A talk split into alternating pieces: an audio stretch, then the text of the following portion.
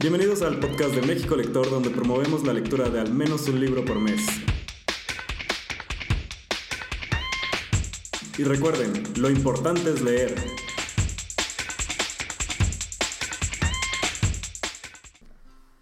Bienvenidos a un nuevo episodio de México Lector, un episodio muy especial con, que vamos con el que vamos a hacer el wrap-up del año. Con, esto, con ustedes estoy yo, Juan Carlos, y como siempre... Gerardo. Eh, Espero que les guste. Vamos a dividirlo en dos partes. Vamos a hablar de nuestro top 10 del año, pero claro, por la duración del podcast solo vamos a mencionar tres y van a poder encontrar el resto de la lista en nuestra página. Y en la segunda parte del podcast vamos a hablar, Jerry, ¿de qué vamos a hablar? Vamos a hablar de libros que no nos gustaría que nos regalen. Con eso de que están muy en onda en estas fechas los intercambios. Sí, seguramente han tocado intercambios de libros y es el que estás esperando que no te toque uno de estos libros que vamos a mencionar y que también nos gustaría saber a ustedes qué libros no les gustaría que les regalaran. Exacto. Entonces, pues bienvenidos y comencemos. Perfecto. Bueno, yo tengo de mis libros top del año, a ver, tú estabas muy preocupado que porque ibas a repetir los libros que habíamos mencionado durante el año, pero bueno. En podcast o así. Pero pues si vamos a hablar de los que más nos gustaron, probablemente lo más seguro es que se repitan. Entonces, de todos los que les comentamos y de todos los que leímos este año, ah, para, para empezar, ¿cuántos libros leíste este año, Jerry? Yo voy en 51, espero cerrar en 60. ¿Cuánto era tu reto? 60. 60, ah, Va a ser, ahorita en los últimos días va a ser un libro por día. o sea, hashtag un libro por día. Un libro por día y va a ser de libros de más o menos de 100, 150 páginas pues para terminarlos. Mm, muy bien, esos libros para completar el reto. Para completar el reto, libros que también, algunos de ilustración, un par que tengo pendientes. Y obviamente La Sombra del Ángel creo que se quedará en el 2019 porque no lo acabé. Y no lo contaste. Y no lo he contado porque, pues sí, todavía no tengo ahí pendiente de acabar. Pero bueno, de, mi top de libros, aquí va a ser un poco de trampa porque más que un libro son tres, es una serie de tres libros, pero van muy relacionados, que son de Austin Kleon. Creo que alguna vez lo comenté, el de empieza con Still Like an Artist, es el libro número uno. Ah, sí. Que creo que sí lo comenté en un podcast. El número dos es Show Your Work, que tiene que ver ya cuando tienes una idea y quieres emprender y quieres este ganar dinero de lo que te gusta hacer y lo que te apasiona. Y por último, el de Keep Going, 10 eh, Ways to Stay Creative in a Good Times and Bad. Que este último yo lo tenía como guardado para final de año. Yo dije, en algún momento en que diga, ah, está muy estresante el día, no sé, necesito este libro. Y justamente llegó en ese momento. Es un libro muy cortito, pero que te invita a reflexionar como las opciones que tienes cuando estás trabajando y las cosas no salen bien o cuando te estás obstruyendo en tu proceso creativo, que siempre hay como opciones y siempre hay como temas de haz una lista de tus prioridades, haz una lista de lo que te gusta hacer, equilibra entre lo que te gusta hacer y lo que es tu trabajo real y no sé, hay muchas opciones y muy inspirador este libro. Son libros que no son de autoayuda. Entonces los tres los leíste este año y lo que yo entiendo que son libros como para potencializar tu creatividad y sacarle provecho de alguna manera. Exactamente, y aunque no son de autoayuda, son muy inspiradores porque te da como esos tips de alguien que es creativo y que es artista y que todo el tiempo está buscando nuevas ideas con su trabajo. Y una de estos este, tips es, por ejemplo, el tema de desconectarte. O sea, de que mientras más estés en redes sociales, mientras no tengas este momento tú solo para empezar a crear, pues no puedes lograr hacer cosas nuevas. Duda, ¿tus libros los estás mencionando en el orden de los que más te gustaron? O sea, ¿estos tres sería tu top 1? Sí. Creo que sí. O sea, sí. no, sí. No lo había pensado, pero sí. Este es el. Uh, no, no es cierto. No, no, no. no. Ok. veamos que esos tres quedan en el en el top 10, en, algún punto. En algún punto, porque sí. Y como uno, digo, porque yo también estoy haciendo esa trampa en la que estoy metiendo varios libros en uno.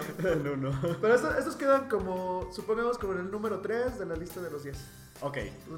De los tres que vas a mencionar, este está en el 3. En el 3. Estos tres están en el 3. ok, muy bien. qué, qué, libro tienes tú? Pues yo les voy, igual estoy haciendo mucha trampa porque los tres que voy a mencionar son series. Eh, el primero, y del que ya he hablado varias veces, es este, la serie de Poppy War de, Rebecca Kwan. El primer libro salió el año pasado, pero yo lo leí este. El segundo salió este año, se llama The Dragon Republic, que fue cuando yo comencé a leer la serie. Ese lo, lo leí justo cuando salió, lo tenía así preordenado porque estaba esperando que saliera. Eh, y el siguiente año sale el tercero, en octubre. Va a ser mi regalo de cumpleaños, gracias Rebeca Kwan. Este, y se va a llamar The Burning God, que oh my god, ese título. Este, pero bueno, como les había comentado, es un libro de fantasía que se ubica como en una este, China donde sí toman bases en la historia de China, sobre todo en las guerras del opio, que fue una, una etapa muy, muy, muy oscura de, de- de China. Este, pues porque pues, básicamente era el, el trading de drogas. Entonces obviamente era algo muy feo. Pero este pues tiene elementos este, militares porque se trata de una chica que hace un examen para entrar a una escuela militar. Se mata estudiando, entra y aunque entra pues así como con full este, todas las facilidades, eh, resulta que no era tan fácil como ella pensaba. Entonces, ese es apenas el comienzo. Tiene un comienzo muy, muy este, al estilo de, de King Killer Chronicles o uh, Harry Potter, pero muy dark. Porque de, hecho, podrías decir que esta es como una versión. Este, el género es como Green Dark, entonces pasan cosas muy feas. Este, obviamente es como el- el- la primera, no, una de las tres partes del libro se ubica en, este, en la escuela militar y ya después comienza la guerra.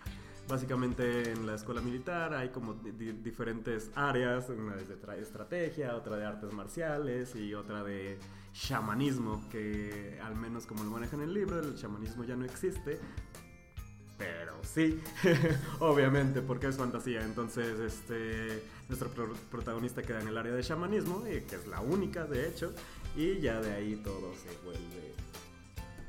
Todo se va al infierno. la verdad está muy, muy padre. El segundo no me decepcionó. Tuvo un par de cositas que dije, oye, aquí como que estuvo muy aburrido. Ay, eso como que está muy tonto. Pero, no, o sea. Está- una razón de ser. Está increíble, la verdad es que estoy esperando la resolución en la tercera parte, ya dijo la, la autora, aquí se va a terminar, pero veamos, la verdad si les gusta la fantasía, si les gustan las artes marciales o si les gustan las historias que tienen que ver con guerra, denle un chance a este, este libro que sí está en mi top, top, top, este sí es el uno de este año. Uno de este año. Ajá. ¿Tú qué más nos traes, Jerry? ¿Cuál sería tu número uno? A ver, ya dinos cuál es tu número uno, porque te lo brincaste. Me, me brinqué O te lo estabas guardando para que fuera el tercero que decías. Tal vez yo no lo pensé bien. No, voy, voy- voy a irme con el número uno para, Ok. para no repetir. Este libro fue una sorpresa porque hace una semana fui a una librería precisamente buscando los regalos del intercambio. Y yo sí soy de que voy a la librería y si veo un libro por la portada que me llama la atención, me paro, leo la sinopsis y digo, me lo llevo. Y era un libro chiquito que se llama Escenarios para el fin del mundo de Fernando Ah, cierto, Fernández. sí vi que publicaste la foto. Y realmente fue una gran sorpresa porque lo agarré porque decía que eran cuentos, eran cuentos del fin del mundo en escenarios mexicanos o la Ciudad de México. Y fue un libro que pues, no me esperaba así las emociones que trae, las frases que tiene. Cuando lo estaba terminando para mí fue como un tema de... Me recuerda mucho a Ray Bradbury y ya al final que termina el libro pues ahí en las notas del autor viene que pues está inspirado una parte de su proceso creativo con Ray Bradbury. El escritor generalmente de- eh, se dedicaba a hacer guiones de cómics, novela gráfica, pero de ahí pues dio el salto a empezar a hacer cuentos, empezar a hacer escritos un poco más largos. Y pues es una sorpresa, o sea, del- lo que estamos platicando de ciencia ficción mexicana, Sí, que no, bueno, que yo no he buscado. que no has sé buscado, pero buscar. estaría interesante empezar a explorar esto porque es divertido, o sea, imaginarte el fin del mundo en la Ciudad de México. ¿Qué pasaría con una escasez de alimentos, con una escasez, escasez de vehículos, este, cómo tienen que escapar? Y el primer cuento es hermoso al final, entonces tiene cosas muy, muy padres. Entonces creo que este para mí fue mi libro número uno de este año, justo Oh. antes de acabarlo. Pero qué padre que, caminando por una librería y solo viendo de casualidad un libro en el estante, por la portada encuentres un li- el libro que llega a tu top Uno de libros leídos en el año. Yo no, no me creo. Ojalá algún Sí. día me pase, pero no, no, no lo creo, o No sea, creo en las no lo creo. Este, pero qué padre, o sea. Sí, la verdad, por, por este tema de que es el género que más me gusta. O sea, he descubierto que los cuentos a mí es lo que más me encanta. Por eso la vez que leímos este, Las cosas que perdimos en el fuego, para mí también de los libros de México Lector fue de mis favoritos porque eran cuentos cortos y te dejaban como en esta parte de qué sucedió, qué va a pasar. Y, y eso es lo padre, lo que a mí me gusta de los cuentos, que te llevan a un mundo Ujú. y posiblemente te dejan ahí y no se resuelve. De hecho, uno de los cuentos que trae este, este libro es de me, me recuerda mucho Black Mirror porque está como inspirado en que de repente una persona está en un mundo donde son los 80 siempre y donde todos los comerciales que tú veías de los 80 de las avalanchas Como de- San Junipero. como San entonces este y, y vive en ese mundo pues como donde son como felices con toda esa cultura 80 de, de México y pues sabes que detrás hay otra cosa más Y no, entonces y no me vuelvan a mencionar San Junipero porque me pongo a llorar. Pero, pero justo, con razón dije, me parece parecido a Black Mirror. Y ese fue como mi libro número uno. Ahorita les contaré del dos. ¿Tú cuál otro traes? Yo, la verdad es que me costó trabajo decidir cuál iba en uno, cuál iba en dos y cuál iba en tres, porque la verdad, los tres, estos tres autores que descubrí este año han sido toda una aventura. El segundo es Liu Cixin, este, el autor que de hecho fue el único autor que eh, apareció dos veces en mi lista. Este, pero los, por los libros por los que lo puse en, en el segundo lugar es El problema de los tres cuerpos. Bueno, esta serie del problema de los tres cuerpos, que de hecho Sí. la serie se llama Remembrance of the Earth Past. Este, pero solo he leído los dos porque me estoy guardando el tercero para el siguiente año. Eh, los primeros dos son El problema de los tres cuerpos y El eh, Bosque Oscuro, The Dark Forest. La verdad es que cuando leí el primero y... Ay, no sé cómo platicar de este libro sin spoilearlo nunca. Este, lo que les puedo decir... Ay, no, ¿cómo lo hago? Bueno, el primero se trata de que eh, en China mandan una señal al espacio para buscar vida inteligente. Ajá. Y al parecer sí hubo contacto, entonces hay una, este, un grupo de humanos que sean humanos. ¿Quién dice humanos? Sí soy humano, sí soy humano yo, estrés. disculpen. sí, humanos. Hola a todos, humanos. Hola. Eh, eh, un grupo de personas que se alían y se hacen una sociedad que están a favor de, estas, este, de estos alienígenas y están haciendo todo lo posible por este, deshacerse de los más altos este, científicos del mundo. Entonces la trama principal gira en que contratan a este, bueno, no contratan, eh, los militares eh, reclutan a un científico para que se meta en un grupo de científicos para ver qué está pasando porque al parecer se están suicidando o están muriendo sin sentido. Eh, esa es como la trama principal, obviamente pasan 10.000 cosas y ya al segundo no les voy a platicar de qué se trata porque se spoilea todo. Pero eh, lo que sí les puedo decir es que yo creí que el primero me había así como volado la mente. Pero cuando leí el segundo fue, no puede ser. Esto es aún 10.000 veces mejor que el primero. No lo podía creer. Tiene saltos en el tiempo. Y lo que sí tiene, y eh, si lo van a leer, prepárense, es muy, muy pesimista. Todo el tiempo. De hecho, llegas al final del libro antes de las últimas cinco páginas y dices, ¿Por qué? O sea, ya no tengo esperanza en nada, no tengo esperanza en el mundo, porque todo es así de malo. Y este, te dan ahí por, un, por ahí un levantón y te dan, dejan un poquito de esperanza, aunque no parecía posible y no parecía que viniera, pero sí. Entonces, Lucy Sin, este, ahí en la lista pueden ver cuál fue su otro libro que quedó en mi lista, pero por ahora les dejo con esa serie. ¿Tú qué más traes, Jerry? Tu Otro- último, tu- Otro de mis libros que está en el top de los que leí este año, que seguramente también lo platicamos aquí en el podcast, fue el de Kentucky de Samantha Schweblin, que para mí sí fue como mi autora que descubrí este año, que me gustaron muchos libros de ella, leí varios y creo que la mayoría me encantaron. Ajá. Y creo que es una autora que voy a seguir siguiendo el próximo año, lo que vea que me haya faltado. Y precisamente igual, ciencia ficción, en Ujú. español. Eh, que tú también lo leíste, no sé qué te pareció. Mejor me reservo mis Pero comentarios. para, para mí fue, fue un buen libro porque pues, igual era como capítulos de Black Mirror, un poquito más sencillos, pero las historias y cómo conectaba lo humano con, con la tecnología, con estos este, aparatos que se llaman Kentuckys, Kentuckys que eran este, como mascotas virtuales que o podías controlar y tú ser uno de ellos o podrías convivir con uno. Entonces los dos mundos cómo se juntaban y las vidas que tenían, pues me, me gustó bastante. Pues, creo que fue uno de mis libros también favoritos del año. Este sí lo dejaría como en el número 3. Ok, ah, está interesante. No es cierto, era en el 2. Ok. Que ya había contado el 1. Sí, y dejaste en tres los de. Los otros de estilo de canal. Ajá, exacto. Entonces, ¿y cuál otro tienes tú? Pues bueno, yo para cerrar es, traigo la serie de Becky Chambers de A Long Way to Small Angry Planet, que es la serie de, de Wayfarers. Eh, creo que el primero en la serie le pusieron un, eh, el largo viaje a un planeta iracundo. ¿En español? ¿Que ya están los tres en español? Me parece que el primero está en español. No lo he visto en librerías, pero sé que está en digital y todo. Este, el segundo se llama Close and Common Orbit. De hecho, una de las quejas de todos los que están siguiendo esta serie es que los mismos protagonistas no son los mismos protagonistas en el primero, el segundo y el tercero. De hecho, en el tercero ya no hay nadie. En el segundo sí hay una relación. ¿Se repite con- hay una relación entre dos personajes. Y el primero eh, trata de un, este, como un, no un remolque, pero sino una, este, una nave que se dedica a, le dicen como, a, como golpear, pero este, se refieren como que hacen hoyos negros o algo parecido para viajar de un punto del universo al otro. O sea, básicamente es un- una, este, eh, una nave que se dedica a hacer, este, como vías en el espacio. Pero les Eso me suena conocido, lo de servicio en el espacio. es como la vía de guía del viajero. Sí, no, pero no como, no, como, no como los bogones. Nada que ver. No, aquí es como este, una eh, tripulación interespecie, cómo se llevan. La verdad es que esta autora escribe muy bonito y escribe relaciones entre sus personajes.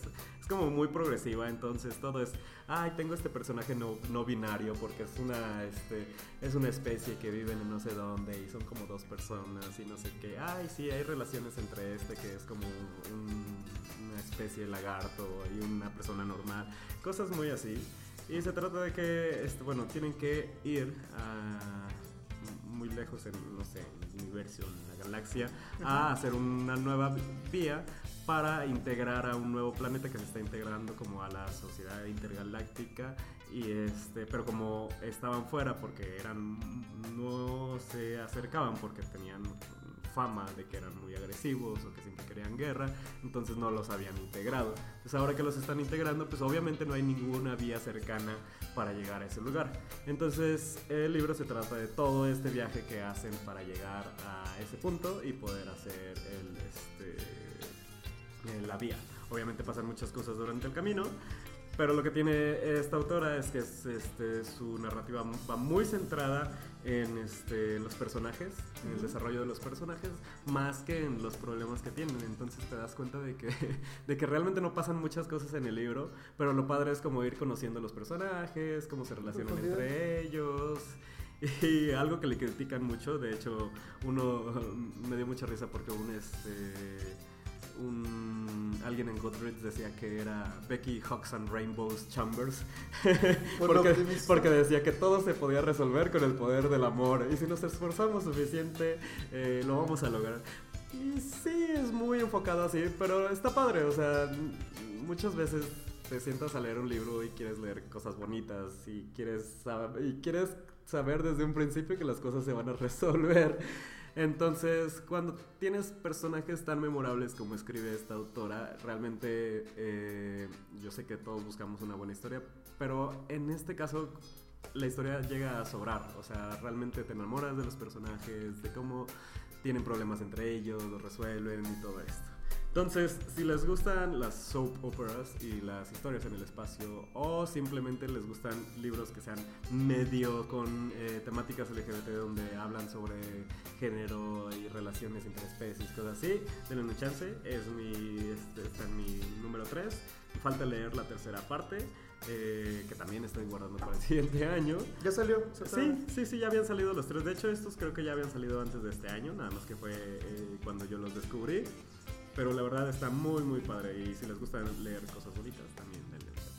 Y esos son mis tres libros que traía. Yo creo que si quieren eh, conocer el resto de la lista, Nos vamos a subir en el sitio Ajá. y va a estar ahí la lista con 10 libros de cada quien. Y bueno, ahorita seguimos en la segunda parte del podcast. va. Y en la segunda parte del podcast ¿De qué vamos a hablar, Jerry? Vamos a hablar de libros que no nos gustaría que nos regalen en los intercambios o que nos hayan regalado los intercambios que ya pasaron. Ya nos pusimos muy negativos, Jerry. ¿Qué pasó con este podcast? Pero tenemos ahí varias, varias, varias este, opciones. Sí, la verdad es que es un tema que siempre nos pasa, puede resultar chistoso y obviamente es una opinión muy personal porque va muy de la mano de los libros que normalmente no leemos Que o no no, nos leeríamos. gustan. Este, entonces, cuéntanos Jerry. Que si, Sí. hubiera una, que si hubiera una piñata de libros no quisieras que te saliera. ¿Estás haciendo referencia a algún evento que acabe de pasar? Algo así. Pero, pero bueno, el primero que creo yo de esos libros que pasa mucho, que hay como feriecitos de libro o así en, en varios lados que dicen, ah, ferias de libro pequeñas. Este, son estos libros que, digo, en la prepa los leímos mucho y creo que son los primeros que nos llegan. Pero esos clásicos que debiste de haber leído en la escuela, entonces que son como ediciones bien chiquitas y que son libros así como que, no sé, o sea, se reproducen por todos lados. Entonces, Ajá. Di un ejemplo. Un ejemplo. mm, y, es, que- y es que hasta la- es que son hasta como de bolsillo. Pero que leerías en, le- le- leerías en la escuela aquí en México, o sea, que normalmente aquí te hacen leer. El diario de Ana Frank. Ah, ok. Este. Rebelión en la granja. Y no porque sean malos, pero son de esos que están en todos lados. Y Mm. El Principito. Y. Esos libros que no, no te invitan mucho como imaginar a encontrar cosas nuevas. Ajá. Entonces, para mí son los que ay, no me gustaría. Por eso, en un intercambio, yo digo, ay, a tocar un Principito. O sea, no porque sea malo, pero es como de. Híjole, creo que si alguien te conoce un poquito más, pues te podría regalar otra cosa o invitarte a llevarte algo nuevo. Ay, y digo, regalarte un libro de esos es no esforzarte nada. Exacto, o sea, es como, pues sí, sería como el regalo más genérico. A menos que me regales una edición muy, muy especial y en, en verdad esté muy, muy padre, pero aún así, no sé. El principito en Kling...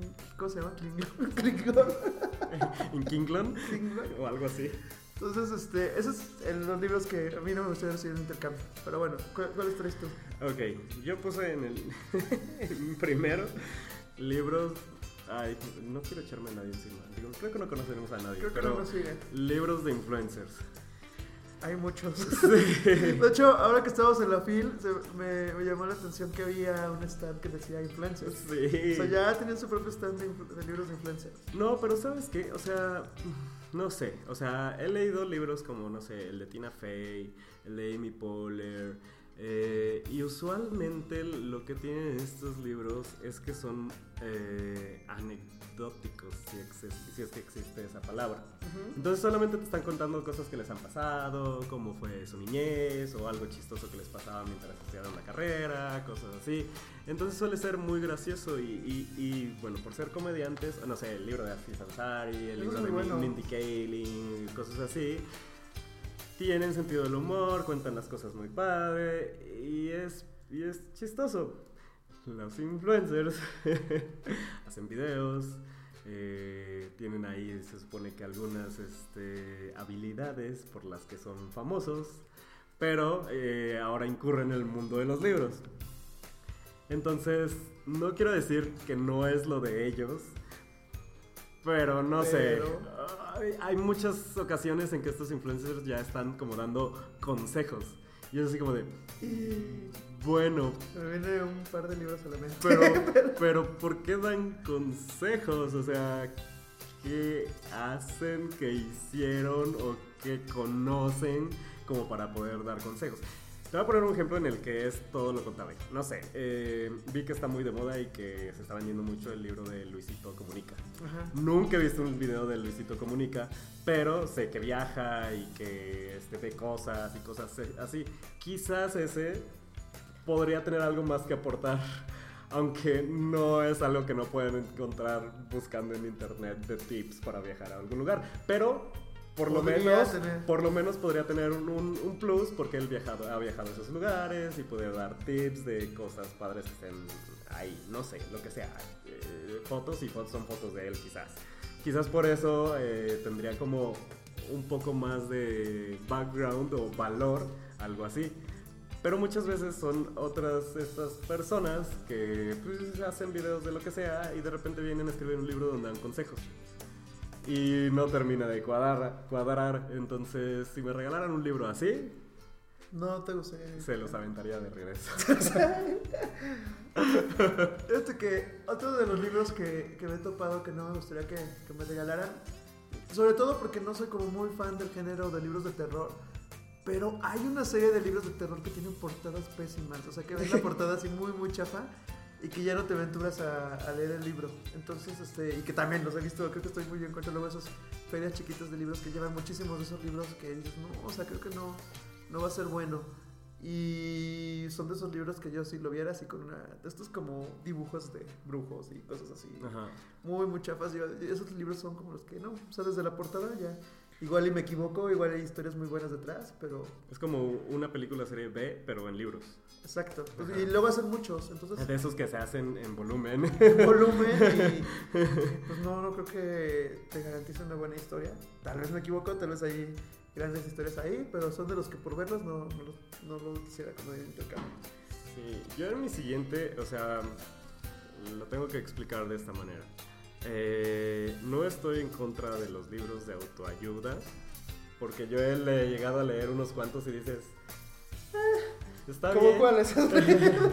está bien, este, pero si estamos en un intercambio de libros, yo no esperaría que alguien me regale un libro de autoayuda, porque sería un poco incómodo, sería como... que, que te lleguen y te regalen uno de inteligencia emocional. Ajá, sería como, o- ok, ¿por qué me estás regalando esto? O sea, ¿crees cambia, que...? cambia tus hábitos. Ajá, ajá, como este, siete hábitos para la gente de- Altamente altamente efectiva. No digo que ese libro sea malo, sino ¿por qué me lo estás regalando? O sea, ¿es una indirecta o una muy directa? Sí. Porque sí, o sea, no sé, este libro, de hecho quiero leer este libro que eh, de una este, chica que es psicóloga, que va al psicólogo Ajá. porque le acaba de terminar su este, novio. Ajá. Entonces son como historias de cómo vive todo eso y es como una plática. Acaba de salir, se llama uh, You Should Talk, you should talk to Someone. Ok. Y suena muy interesante y me gustaría leerlo. Pero no me gustaría que alguien me regale un libro que se llama Deberías hablar con alguien. No, ¿Estás de acuerdo? Puede ser como otro mensaje, o estos libros, sí, o sea, de hábitos, de Ajá. dietas, de ejercicios, o sea, es como... Ajá, ¿por qué? entonces, ok. Tal vez, y, y no, hay muchos libros malos de este tipo, pero también hay libros muy buenos que si los lees de cierta manera te van a ayudar. Este, pero no los quiero recibir en un intercambio de, regla- de regalos, definitivamente. Entonces ya lo saben, anótenlo. Y nunca me regalen un libro de autoayuda porque se va. O nunca le regalen a alguien, este, y creo que ya eso es general, nunca le regalen a alguien un libro de autoayuda porque se puede malinterpretar. Sí, creo que estarían los básicos de cosas de buena idea, mala idea. sí. ¿Qué más, Jerry? ¿Qué más no te gustaría Uy, que te regalen? Otro libro, y fíjate que creo que fue el año pasado que estaba muy de moda. Estos libros de biografías de famosos, como el de Michelle Obama. O sea, no sé si el libro es bueno, igual y te digo, me equivoco y es un gran libro. Pero híjole, que llegan y, ay, te traigo el libro de Michelle Obama, te traigo el libro de la biografía de Steve Jobs, te traigo el libro de, no sé, de cualquier famoso. Hoy siento que a veces estos libros aprovechan mucho el tema, o sea, es como de, es alguien famoso, entonces saquemos el libro y, y se vuelve famoso por quien está en la portada, pero... Yo compré el, ah, eh, el libro de la biografía de un gato. ¿Cuenta? no es la biografía de un gato, pero... pero es que sí, o sea, bueno, igual es hasta burla de eso, pero es que son libros biográficos, o sea, y sí hay historias interesantes, o sea, la, la biografía de Steve Jobs pues, tiene varios lados y hay muchísimas cosas que, que leer y... Pero por ejemplo, ahí ya hay varias cosas. El de Michelle Obama lo escribió Michelle Obama, el de Steve Jobs no lo escribió Steve Jobs. ¿Qué te interesaba?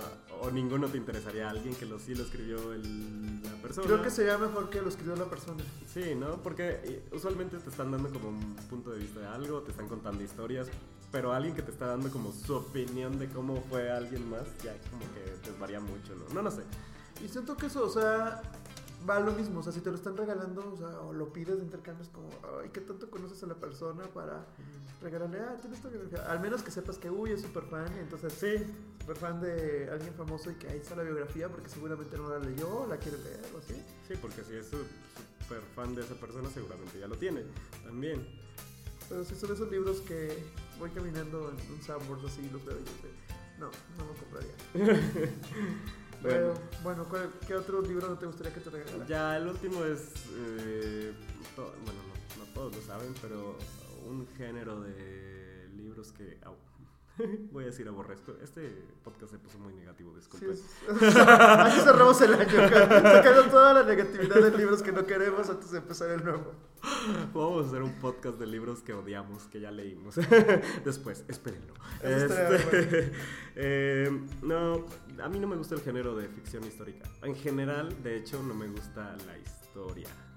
Yo sé que está mal, pero sí, o sea, durante toda mi historia como estudiante, odié todo lo que tenía que ver con historia del mundo, de México, de lo que sea. Todo lo que es historia. Entonces, si me regalas un libro de ficción histórica o de historia, no lo voy a recibir con gusto, definitivamente. Aparte son, son libros pesados también. Sí, tiene que gustar el género para que... O sea, una cosa es, tal vez me podrías regalar un libro que está ambientado en... Y también me, cos- me costaría mucho trabajo. No sé, por ejemplo, escucho sobre este libro de La ladrona de libros, que es ficción histórica. En la Segunda Guerra Ajá, en la Mundial. Segunda Guerra Mundial y digo, "Mm, este, mm, quizás porque tal vez la historia está interesante, porque es una historia que es ficción, y, no sé. Pero le metes eso y ya es como, "Ay, no, mejor no. Tal vez en película. sí, exacto. O si me regalaran La Sombra del Ángel, es como definitivamente no, gracias. Te puedes llevar esto por donde lo trajiste, porque no lo pienso leer. No pienso leer 600 Este, páginas. No, y, eso en ficción histórica. En ficción histórica por lo menos tienes una historia. Ahora si me regalas un libro que literal es de historia, no. O sea, lo quemo en ese momento. ah, no, disculpen, nosotros no quemamos libros. no, Los libros nunca se queman. Este, no, es, Excepto en es- es- es- 451. es- excepto en Fahrenheit 451, que es ficción también, ciencia ficción. Este, pero no, o sea, en verdad, no, no me gusta leer sobre personajes de la historia. Si me ponen un libro de ficción sobre Hitler, no lo voy a leer, no se me antoja en nada, absolutamente nada. Ya que si le ponen un, un, este, elemento fantástico, pues quizás. Es que si... O depende cómo lo... O sea, ¿qué tanto está la ficción? Porque si es ciencia ficción histórica. Sí, ya cambia, como, no sé, creo que este libro, bueno, hay una serie que se llama The Man in High Castle, Ajá, que creo que, estaba pensando que en creo eso. que es de que ganó Hitler, pero ¿Y ya... cómo sería el mundo Ajá, y ya van a la luna y cosas así. O por ejemplo este libro de... Este, Está solo el libro, ¿no? Esa se, serie. Se me olvidó cómo se llama, Mar- Mary Rowlett, no sé qué, la de, The Calculating Stars, en donde cae un meteorito en los 60 o algo así. Entonces, este, eh, dedican todo su esfuerzo para el programa espacial y contratan muchas chicas para, no sé, para todo esto. Entonces ya se convierte en una, ya, ya es, de hecho no sé qué género sea, pero es, como ficción histórica con ciencia ficción Ajá, que- especulativa, algo something, something, something. Eh, entonces ahí ya se pone interesante porque es, ah, es que en los 60 le pusieron más esfuerzo y se fueron a la luna desde, desde los 60. ¿Cómo sería el mundo, sí? Ajá. Eso ya... Ya cambia definitivamente, ahí ya tal vez podría ser más. Pero si nada más me hacen un libro en donde me imagino cómo sería el personaje de... este, no quiero decir nada que... eh, ¿Cómo sería el personaje de Maximiliano este, sin, si lo viéramos desde su punto de vista? Es como... "Ay, no, gracias. O sea, no sé qué ganamos con eso. Quien, no conoce su historia está condenado a repetir. Ay, no. La verdad es que es, es, es fácil No, de pero evitar. son lecturas pesadas y, y no. Y la verdad es que no, no dan ganas. Pero bueno, ya cerrando este podcast, esperamos que este año hayan leído bastantes nuevos libros, que hayan seguido algunas recomendaciones y que pues cierren el año pues con más libros que los que leyeron el año pasado. Claro. Para Tú- poder- yo lo hice. Creemos que Definitivamente. más que la meta de cuántos leíste, pues también es como ese gusto de saber que de tu lista de libros por leer, pues ya cada vez cierras el año con menos y vuelves a abrir una nueva con nuevos libros que quieres leer, nuevas historias y pues nos vemos en el mes de enero. Con este podcast cerramos el año. eh, este, agradecemos mucho a los que nos escucharon. Este, la verdad es que hemos recibido comentarios en Twitter y es muy padre eh, darnos cuenta que sí escuchan el podcast y que Sí. no estamos aquí nada más aventando al aire lo que platicamos. No, la verdad es que varias personas nos han comentado. Nos comentaron cuando estos dos meses que no grabamos nada. Dijeron, hey, ¿cuándo? Tuvimos ese pequeño break. Ajá, porque teníamos mucho trabajo, este, cambios, bla, bla, bla. Pero es padre saber que si lo escuchan. La verdad es que en México el lector vive de, no, no vive de nada porque no gana nada, pero, este, Pero la- pero vive de los buenos comentarios y de esa retroalimentación que la verdad este, para nosotros es muy, muy padre. La verdad es que este año ya fueron 12 libros, 12 reuniones, 10 podcasts. 13 ciudades. 13 ciudades este, que ya están en... comen- El año lo comenzamos con una, o sea, en verdad solo éramos, solo éramos nosotros, solo éramos, en diciembre la, la reunión fueron unos 14 personas, ahora ya a veces ya no hay lugar para la reunión de Ciudad de México, Las demás ciudades siguen llenándose y siguen abriendo nuevas. Ajá, hay más gente interesada, llegan nuevos seguidores, eh, quién sabe cuál sea nuestro reto el siguiente año, tal vez abrir un- una reunión en todos los estados de México. Este, no sé, eh, al final es eh, su interés el que lleva las reuniones a su ciudad, siempre sale alguien interesado y hay mucha gente que quiere ir a un club de lectura, entonces solo falta como ese empujoncito de alguien que, que se acerque y diga, aquí también queremos una reunión. Exacto, y, y con eso cerramos este, con un agradecimiento a todos los lectores que se han unido a México Lector, que nos siguen en redes, que van a las reuniones y a los colaboradores que están en cada una de las ciudades y que hacen posible que tengamos una reunión de un libro por mes. Y pues vamos a seguir leyendo, cerramos este año y el próximo esperamos seguir leyendo más libros. Sí, cualquier cosa escríbanos por Twitter, Instagram, en la página. Los que los estamos llevando somos Jerry y yo, entonces a donde sea que escriban, nosotros les vamos a contestar. Y gracias. Gracias por seguirnos. Eso es todo. Y nos vemos en enero. Hasta enero.